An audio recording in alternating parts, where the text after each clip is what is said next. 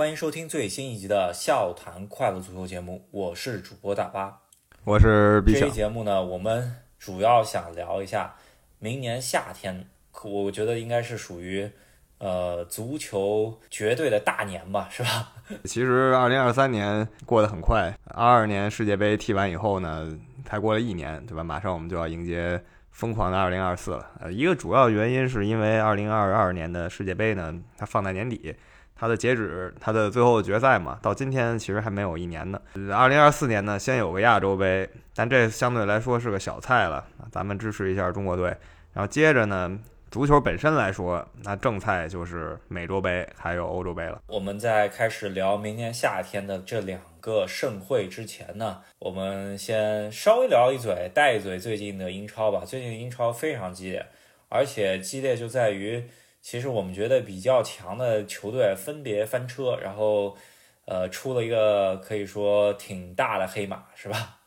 呃，我们就想说简单说一下吧，就是 埃梅里率领的阿斯顿维拉在周中呢一比零拿下曼城，周末一比零拿下阿森纳。呃，拿下曼城这场球尤其值得一说吧。啊、曼城瓜迪奥拉是他执教五百多场联赛以来啊被压制的最惨的一场比赛，不是说他没输过，呃，也不是说他一比零本身这比分有多吓人，而是这个场面，他被疯狂的围攻了二十二脚射门。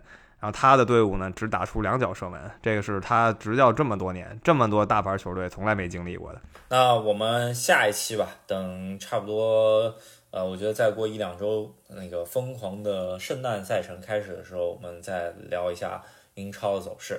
那我们呃回归正题啊，那就是聊一下二零二四年的呃夏天进行的这两个赛事，一个欧洲杯，一个美洲杯，呃。聊一下，先聊一下，我觉得在很多球迷心目中啊，就是其实呃分量更重一些的，或者说足球呃技战术更重一些的，可能就是欧洲杯吧，因为毕竟欧洲杯大家人称小世界杯嘛，是吧？其实我们也知道，欧洲足坛它的实力啊，跟其他地区的足坛这差距越拉越大了。呃，过去多少多少届都是欧洲足坛在统治世界比赛。也确实，他们经验更丰富，然后呢，打法更先进，呃，进步是自然而然的。然后欧洲呢，现在其实就是一个规模很大的欧洲杯，囊括了世界上啊，其实是八成的强队，另外两成呢在南。那差不多两周之前吧，欧洲杯的小组分组抽出来了，这也就是为什么我们今天想要重点聊一下这个小组分组，然后可以给大家第一印象吧，怎么说，给我们。呃，心目中可能第一印象吧，但是当然晋级路线，我觉得在现在这个阶段还是很难给出的。毕竟现在这欧洲杯的这个晋级的规则啊，嗯，很难很难预测，特别是小组第三嘛。那在聊这之前呢，我还想稍微卖个小关子吧，就是关于本节目和欧洲杯，可能本届欧洲杯最主要的一个明星可能产生了一某种关系，是吧？呃，这是一个小关子，我们现在还不能透露更多。那如果事情发展妥当的话，我们可以给大家讲讲我们和这个巨星一些 千丝万缕的联系。当然不会是说什么多直接的联系，不是说我们崇拜赫斯基大帝这种联系，而是说呃稍微绕一绕啊，你还能联系到他。呃，可能大家还记得我们之前和呃以前的利物浦球星奥里奇有那么一点儿联系，然后和现在的利物浦的。呃，一个准轮换球员科蒂斯·琼斯有那么一点点儿联系。呃，现在呢，我们 提升一步了，要跟一个绝对的大明星要有点联系。也是希望大家在之后的节目中间，可能近期的节目中间多多关注啊。我们会在近期的节目中间给大家揭晓，就是说这个联系到底是怎么回事儿，以及我们粉丝可能会有呃专属福利吧，对吧？嗯，也是大家敬请期待一下。对，这也就卖个关子，然后咱们。言归正传吧，说一下欧洲的分组。那我们也刚才大巴说了，因为现在他队太多，队太多就不像以前了。呃，每个组两个队出现，现在小组第三呢也很有机会。所以说这样的话，谁跟谁的淘汰赛碰啊，这是有点想多了。现在还不是说这个的时候，咱们就大概说说这小组赛谁稳一点。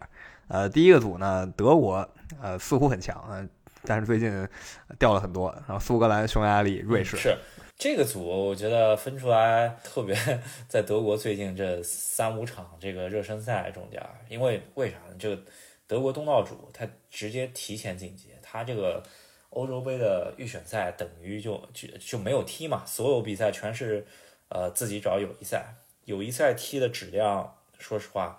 呃，球员是全主力啊，但是越踢越差，是吧？然后中间还经历了一个换帅，换了帅之后，居然还是就水平还没有完完全全的翻身吧，对吧？这个呃，就变成了一个很大悬念。首先就是呃，世界杯一个准十六强的瑞士队分到这个组了，那就跟德国有的一踢了，对吧？然后再加上本届。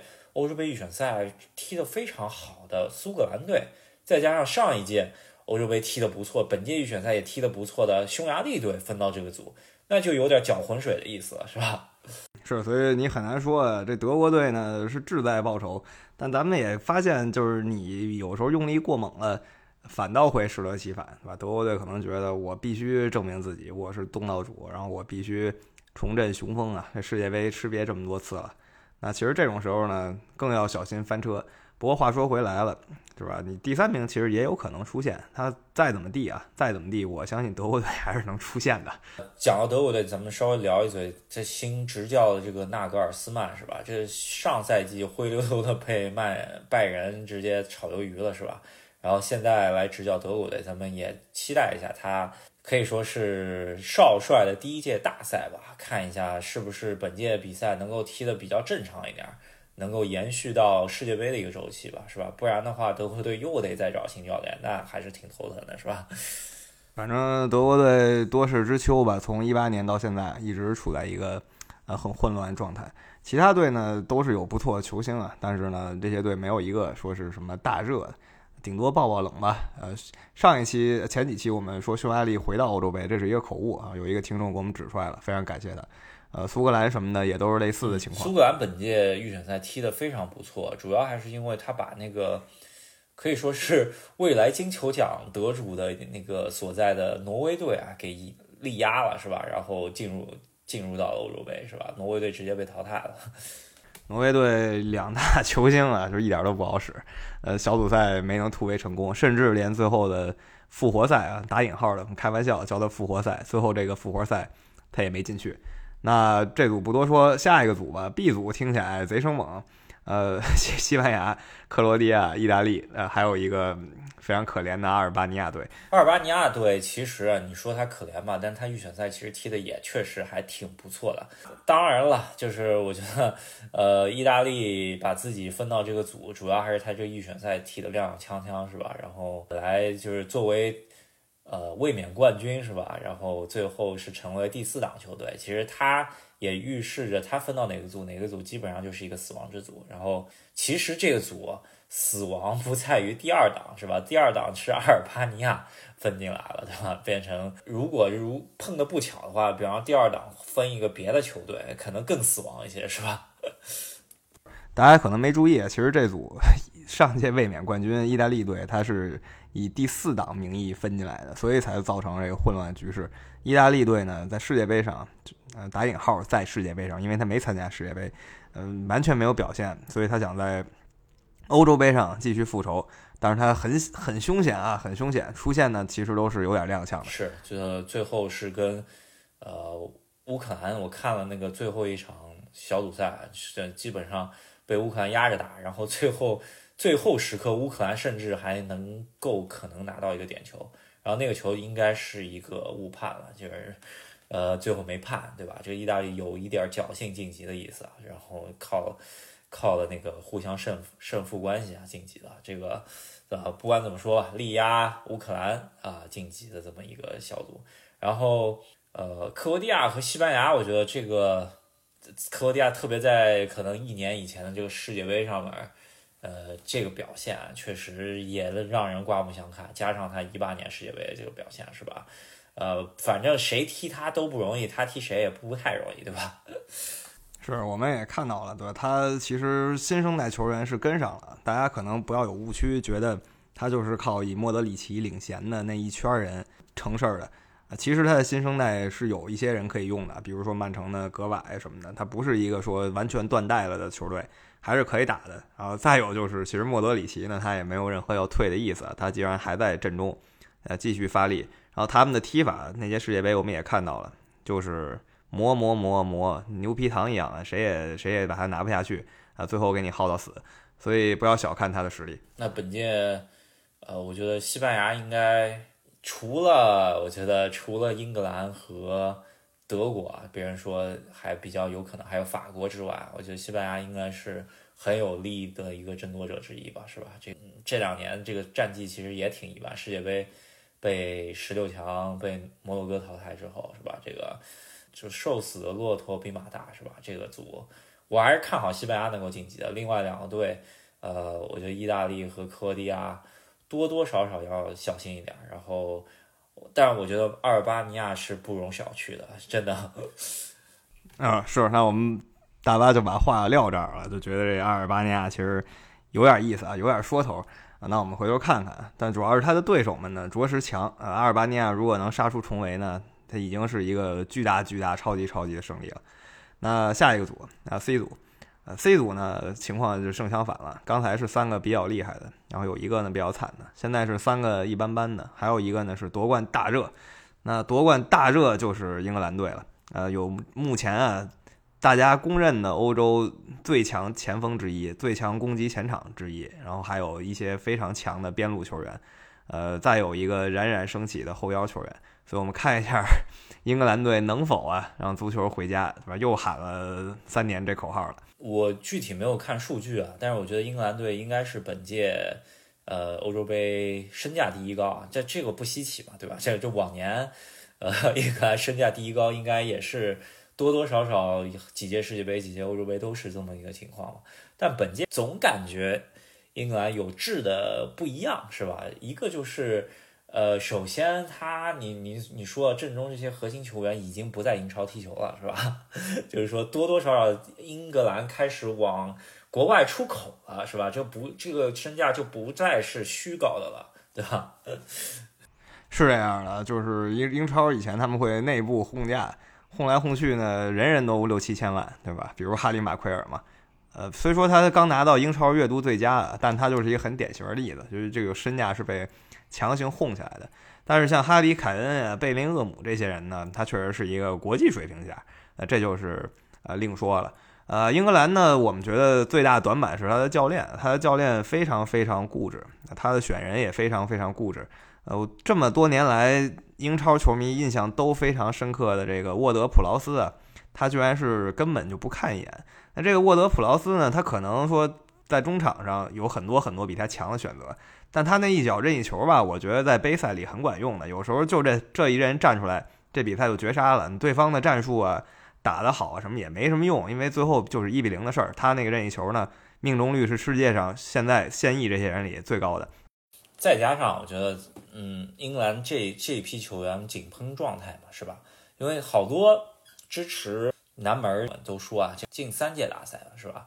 已经取得历史就是。近阶段的最好成绩的，可是不管怎么说啊，英格兰这批球员的能力也是，就是说近些年最高水平了吧，是吧？就是说可能拴一头猪，不管怎么样，也跟这个成绩多多少少不会太差，是吧？对，英格兰其实涌现了非常多优秀球员啊，尤其是攻击攻击群确实很厉害。可能就是说中后卫上他没有一个特别好的选择，但其实我们也说了，这个英格兰队嗯的哈里马奎尔在英格兰队本身其实还是不错的，他的打法不用那么靠前，所以他那个速度慢的问题啊什么的也不会就这么简单暴露出来。那所以说他的后防线呢也算稳，所以就看这教练愿不愿意放弃自己的固执了。像他特别喜欢那个曼城的凯尔文·菲利普斯。对吧？这就是很无厘头的选择，因为这个大哥其实在曼城从来都是无球可踢的。对，然后据说瓜迪奥拉最近都已经跟凯尔文·菲普菲利普斯道歉了，就说 当时不应该乱买他的是吧？就是买过来发觉真根根本不想用，然后 他也道歉了是吧？不管怎么样，这这讲了讲，这英格兰肯定是本届大赛最大的就是有力争夺者吧。毕竟上届亚军，再加上这帮人确实已经到了该出成绩的年纪了，是吧？这个哈里凯恩也为了冠军也远走他乡了。然后呃，现在看一下国家队层面能不能突破。呃，英格兰足球呢，说实话，呃，男足女足都已经到了该出成绩的时候了。那看一下。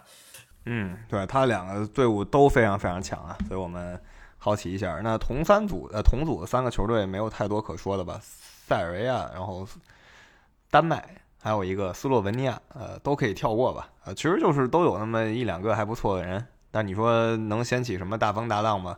不太行。那他们都比较运气，因为这三个队实力上没有相差巨多。他们都可以争夺一下这个组，我觉得后三名的争夺应该会比较激激烈一些，对吧？然后呃，我看好小组应该多多少少两场胜胜利，然后第三场能够轮换的这么一个下一个组吧。就我觉得是个小死亡之组。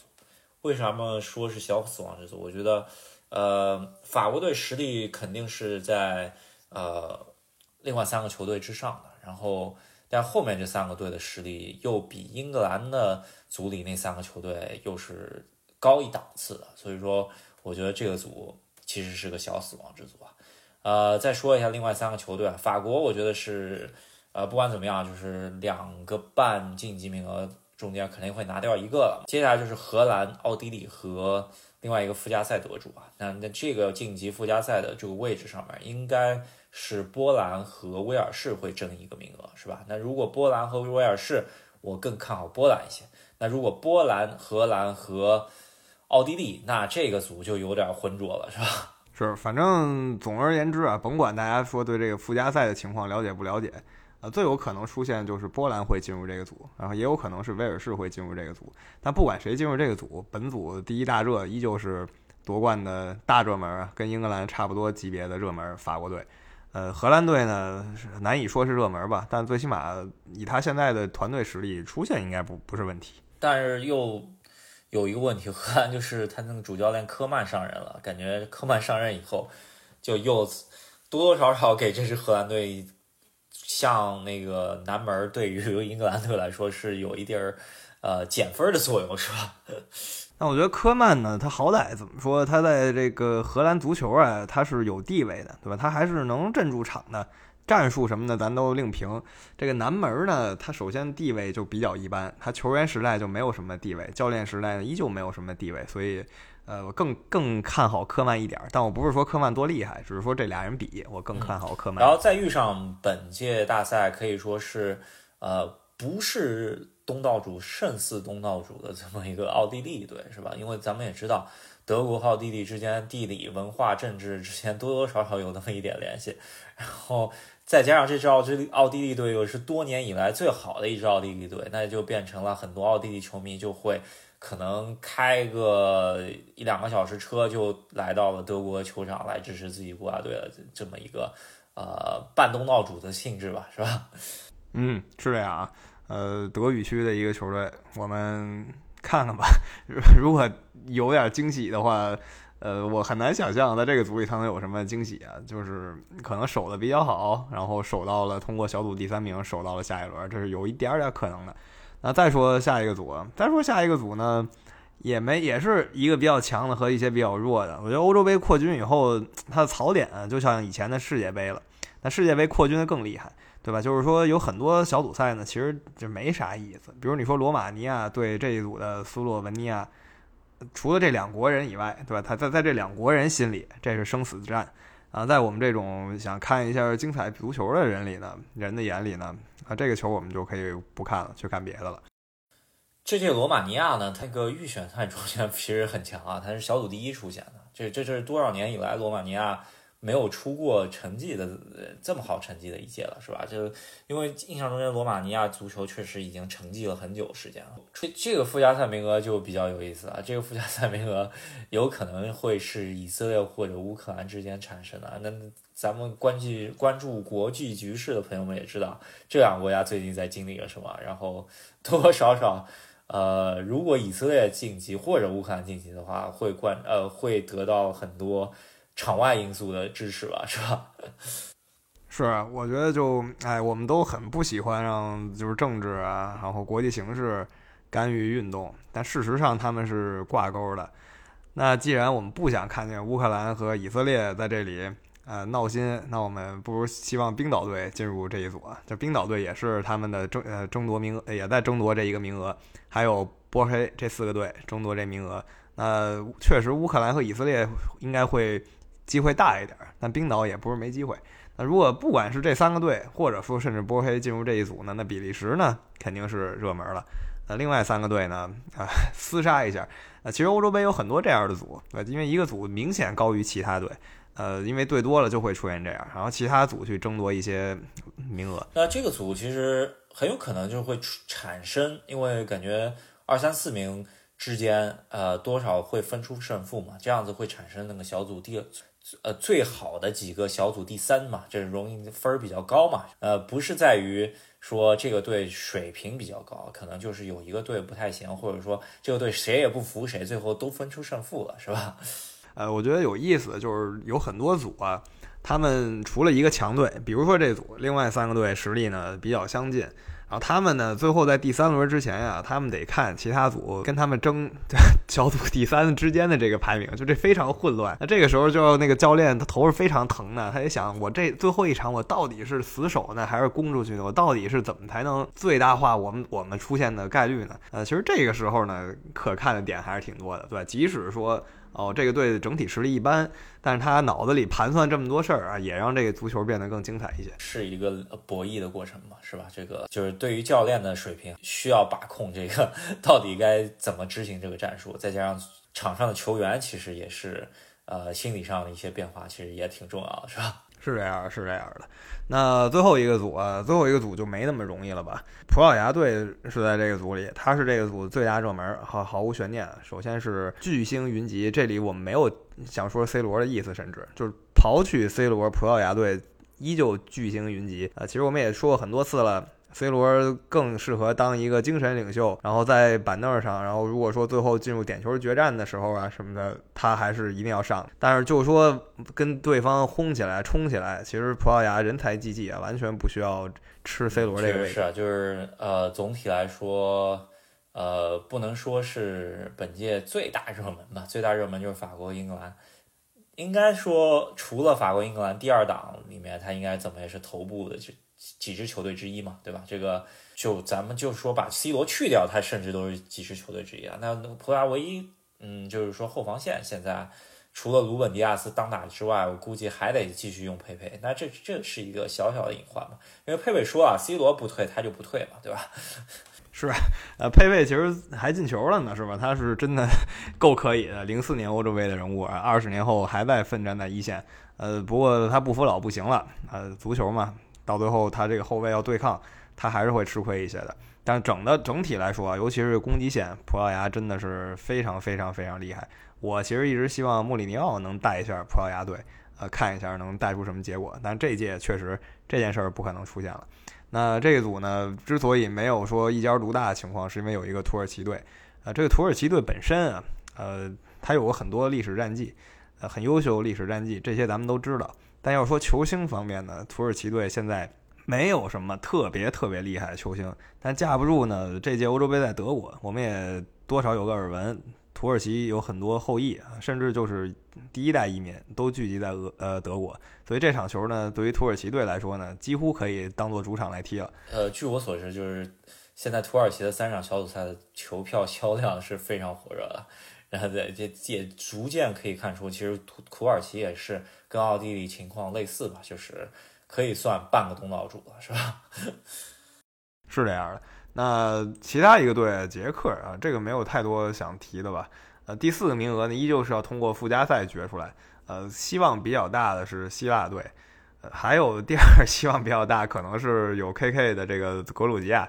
然后再有呢，哈萨克斯坦跟卢森堡，我觉得就不用想了吧。这两个队应该是属于进入复活赛，然后没复活成功的那种。那总体来说，欧洲杯六个小组都分出来了，感觉啊有一些非常有趣的对决嘛。就是说，咱们就呃，不说淘汰赛吧，就我跟冰想各选一个我最想看的小组赛对决，是吧？我我可能我觉得啊，就是给我感觉还是本届我觉得最火热的比赛应该是土耳其对葡萄牙，挺想看一下，是吧？呃，我觉得土耳其球迷一向是很疯的，我们也看到了，而且最逗的是，不是因为你对方是巨星，我就会多少向着你，那不可能，对你对方是巨星的话，我这边球迷骂你骂的更凶，呃，给你更大的心理压力，所以这是一个。值得期待的对抗。呃，如果单说团队实力的话，B 组的西班牙对意大利啊，肯定是值得期待的。因为这两个队在这场球里，他肯定不能掉以轻心啊。你玩玩砸了，可能没出现。所以这两个有很有实力的队伍，在小组赛就得呃使出很大功力。对，这个而且是两个足球呃风格上面直接一个对决，是吧？那欧洲杯就在明年的六月。中旬开始，然后到七月中旬决赛，这个呃十六支球队的欧洲杯，呃，我觉得更精彩一些。这二十四支球队，呃，有那么一点小组赛，有那么一点积累，是吧？是，真的。我刚才也说了，越扩军越没劲，没劲的球越来越多。是是了，很多更多的球迷参与进来，但对于看电视的人来说，无聊比赛会更多，然后要踢的比赛更多了。那我们。直接话锋一转，对吧？六月份欧洲杯是欧足联最大的赛事，然后南美足联呢，最近几年其实一直是想直接对抗欧足联，甚至啊挑衅国际足联的，所以他干的最大一件事儿，把美洲杯跟欧洲杯搞到了同期进行。六月份不光有欧洲杯，居然还有美洲杯啊，同时开始打，呃，真是太爽了。呃，美洲杯我们也可以说一下吧，它其实这次呢是一个。真美洲杯，因为以前我们说美洲杯呢，其实是南美那十几个球队打一把，但现在呢是南北美一起来，对吧？全上十六个队，呃，这算一个很激烈的对抗了。呃，其实啊，就是联合北美及加勒比海地区呃一些球队吧，然后然后南美的十个球队加六个加勒比海及南北美的这个代表球队嘛，现在。呃，已经出现的，就是有美国啊、墨西哥，加上牙买加以及巴拿马，是吧？另外两个名额还需要附加赛决出来，所以说一共是六个球队来加上南美的这十个直接晋级的名额啊，来组成的十六支球队，四个小组的美洲杯。然后晋级方式呢，其实比欧洲杯简单多了，因为四个组啊，每个组的小组前二晋级之后，得出一个八强，然后八强。啊，分别啊打一个八强的淘汰赛，最终决出一个呃冠军，是吧？是，这个就是最标准的十六队玩法嘛，对吧？这其实我我们都喜欢这种方式，呃，简单直白，然后没有太多无趣的比赛，呃，强强对话出现可能性更高一点。那咱们说一下这个分组啊，呃，这分组呢，我觉得美洲杯呢，它的夺冠热门就那几个，然后他们呢，其实都被分在了。所谓第一档位更多一些，呃，第一档位呢就是阿根廷、巴西，然后墨西哥，这三个都是志在夺冠的。可能墨西哥稍微有点好高骛远，但他啊球迷架不住啊，很疯狂啊，对吧？他们想冲得更远。然后还有东道主美国队，对吧？美国队其实实力一直不错，他肯定也想走得更远，好歹走个四强吧。所以第一档位的四个队都是真的，确实是有实力的，没有说跟那儿混日子。呃，第二档位呢，呃，就参差不齐了。当然有世界强队乌拉圭，呃，比较强的哥伦比亚，但也有混日子的厄瓜多尔啊什么的。然后三四档呢，呃，除了智利，其他的就都是呃重在参与了。大多数来说，但美洲杯啊，它那个南美足协加北美足协，其实这抽签其实是搞得非常业余。首先，第一档球队直接就呃。呃，自自己定了吧，可能也是因为南美出俩最强，巴西、阿根廷，然后北美出俩最强，墨西哥、美国。美国因为东道主，但是有一点就是，他这个呃，我可以理解，就是这这定第一档球队呃是没问题的，但我可以理，我不能理解，就是说。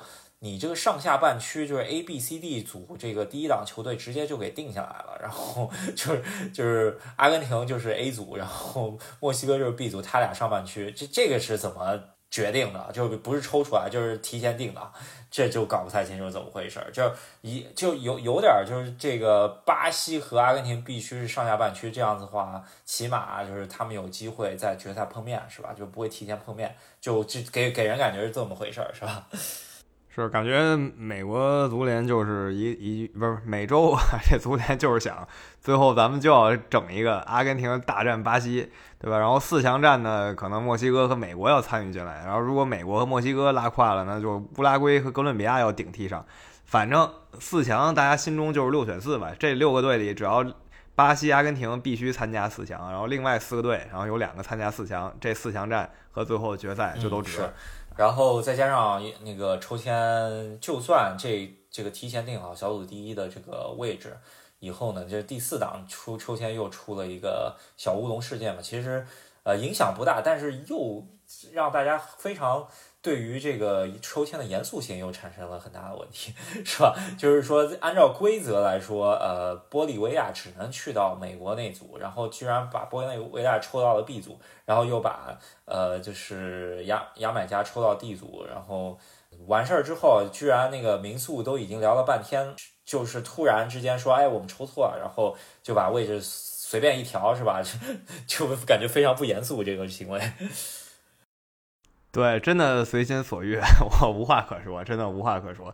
那既然他们都已经这么无所谓了，那我们就看一下这个分组到底是什么样的。那我觉得，呃，这届美洲杯不错的一点，比较专业的一点，就是他在美国办。那美国体育场啊，这些水平还是很很够很给力的，不会出现那种很很拉胯的体育场，然后什么球迷没地儿住，然后球迷门外打帐篷这种事儿应该不至于了。那揭幕战，那就是。众望所归的阿根廷队啊，和谁踢呢？他的潜在对手现在还不知道啊，还在踢这个附加赛，呃，但是是一个鱼腩，这是没有任何悬念。那潜在对手应该是北美洲的，我觉得大概率应该是加拿大，对吧？但是也有可能不是，嗯，咱们看一下。但不管怎么样，我觉得阿根廷第一场揭幕战会翻车的概率是非常低的。然后，呃，多多少少啊，这个。应该还是让大家一睹怎么说现役，可以说是大家公认的一个球王的一呃，就是可以砍瓜切菜一场，不至于说，呃，世界杯那场对沙特的剧情再来一遍吧，是吧？是，而且阿根廷经历过世界杯的重大洗礼了，对吧？这美洲杯那不是小菜嘛，对吧？小菜应该问题不大，而且他的球员呀。是真为国家队使劲儿啊，对吧？到了俱乐部呢，反倒有点摆烂，对吧？都不使劲。到了国家队，一个比一个拼，然后围在梅西周围，呃，往上抢，呃，每一球都不放过，然后机会都抓得很好。那到俱乐部像另一个人。那我们看阿根廷的小组赛表现如何？应该是能轻取加拿大。加拿大是有球星了，但是呢，难以对抗阿根廷，因为他阿根廷不光实力本身强。然后呢，他心里其实其实也也上来了，世界杯冠军嘛，傲视群雄。确实是，加上队内其实还挺团结的。唯一不团结的因素呢，可能就是因为阿根廷足协之前，据说是世界杯奖金到一年之后还没有发，然后 要让自己教练可能都想走了，是吧？可能也是一个威胁吧。这是唯一的一个可能，呃，有有一定因素啊。还有说，就是之前阿根廷有一个替补球员。呃，尿检可能出问题了，然后据说被禁赛了，然后，呃，这这我对于我觉得南美任呃每每个足协来说，这都是小事儿，是吧？对，真的这都是小事儿，因为他实在是太随心所欲了啊，就不不不多说了。那这组另外一个相对有竞争力的智利队吧，啊，当然智利前几年十年前智利队曾经让梅西难过了好几回啊。那现在智利是没有这个实力了，呃，加拿大呢，甚至有可能拱智利，呃，智利一下，然后秘鲁呢可能性略小。那这组咱们就就说这么多。那 B 组啊，B 组说了有点这个好高骛远的墨西哥队啊，墨西哥队其实一直觉得自己可厉害了，当然人家确实不错，但你说他直接能踩着巴西和阿根廷夺冠吗？呃，这个是不太可能发生的。但他们想冲这一把，毕竟说在美国踢嘛，在美国踢有很多选的都是美国的南部。地区对吧？那南部地区约等于墨西哥了，其实对历史上就是墨西哥的地方，然后好多基本上是墨西哥的主场吧。我觉得墨西哥多多少少在这个组里突围出来应该是没问题了。然后他有可能凭借自己主场的优势，呃，对阿根廷这个上半区有一定威胁。但是历史战绩来说啊，墨西哥遇上阿根廷总是多少吃点瘪了，是吧？咱们这个二二年世界杯也看到了，呃，对，基本上因为总体来说，这支墨西哥队是史上最弱的一支墨西哥队，呃，所以说我觉得上半区他撼动不了阿根廷能进进到这个决赛这个名额，我觉得这是我的看法。我也是这么觉得的啊，墨西哥是挺有志气，但是就算借主场之力啊，也很难说把阿根廷拿下。那 C 组的话更明朗，因为美国和乌拉圭，呃，这都是明显高于另外俩队的。那巴拿马和玻利维亚，呃。只能说运气不好吧，这组是两强对，但是巴拿马多少在中北美洲踢预选赛的时候，对美国的战绩也不是说稳拿的，就是美国稳拿的。但现在美国确实是历史上美国最好的一支美国队嘛，但是多少也是有人事变动嘛，就是教练这个问题还是，嗯，老是请美国国内教练来玩，这个我觉得 多少还是差点意思，是吧？那乌拉圭呢，现在就是呃贝尔萨。重新执教在南美区的预选呃世界杯预选赛中间，让人眼前一亮，那就有点就是大家感觉上来说，他是可以跟巴西去争一下啊下半区的这么一个决赛位置了，是吧？是我说了，乌拉圭其实是能搞进四强的，但就是说吧，其实 C、D 啊 C 组和 D 组他们是往这个决赛区一起去的。呃，稍微的怎么说难搞一点儿？为什么呢？美国、乌拉圭、巴西、哥伦比亚全在一组，而那边呢，那边就墨西哥跟阿根廷，对吧？这个分的不太均匀，呃，比较可惜了。让这另外这个区就是美国所在这区呢，呃，稍微焦灼了一些。美国和巴拉呃，美国和乌拉圭啊，出线啊，应该无压力。乌拉圭应该是能压美国一头的，然后美国进到淘汰赛应该十有八九直接碰巴西吧？那这么看的话。那其他来说，我觉得，呃，巴西这个组，巴西现在有点动荡嘛，对吧？这个已经呃南美区域选赛三连败了，然后而且还直接就输给了啊哥伦比亚，然后另外那个第四档球队有可能是洪都拉斯，是吧？现在看一下来，呃，加上巴拉圭，巴拉圭可能稍微差一点，但是多少人家是摆铁桶阵的球队，所以说，呃。如果啊，巴西安切洛蒂不能顺利上任的话，我不是很看好这个组的小组第一就是巴西了。这是我我甚至我觉得有可能小组第二，然后跟乌拉圭直接对话可能会输。所以说，我觉得巴西还真不一定就直接能保送什么半决赛什么的。这这这个组，呃，一切皆有可能。嗯，对。那大巴作为一个非常资深的。巴西队观众啊，都这么说了。其实我也是有类似的感觉的。那安切洛蒂呢是很厉害，但他要在短时间之内把这个巴西队整合到大赛的状态中啊，这个不是很容易。呃，再怎么说吧，巴西队出线还是可以的。那如果不幸小组第二出线，那就要直接碰非常疯狂的乌拉圭啊。贝尔萨带的球队都是把他那个。神经病一样的战术啊，呃，注入到每个球队精神、每个球员精神世界的，然后球员都跟疯了一样，呃，所以如果说巴西不幸被哥伦比亚压到小组第二，那很有可能就直接捧乌拉圭了。是，那也不是说巴西一定就小组第二吧，但是我觉得是有这个可能性的，毕竟巴巴西确实现在有点青黄不接，加上领袖呃没有特别多好的一个领袖，加上主教练。呃，如果再不到位的话，那基本上就是，呃，完全就是一个一一锅粥嘛，是吧？嗯，那没法踢这事儿。是，对，而且巴西现在也不能说回到二十年前，对吧？前场三大巨星随便自己，呃，玩起来。当然，人家也不是真的在玩了，那就是很写意那么踢，其他队根本防不住。呃，现在没有这种人了。巴西队现在其实也是。模仿欧洲，毕竟他们那些球员那么早就去欧洲了，最后踢的还是欧洲足球，对吧？也是速度，也是这纪律，然后也是呃吃战术的。那少掉了自己的特点，那怎么说呢？巴西队肯定是变弱了。那本届美洲杯，我觉得大概率还是让梅西夺冠吧，是吧？这个是多多少少南美足协加北美足协想要做的一件事情，就是自己旗下这么一个杯赛的影响力能够。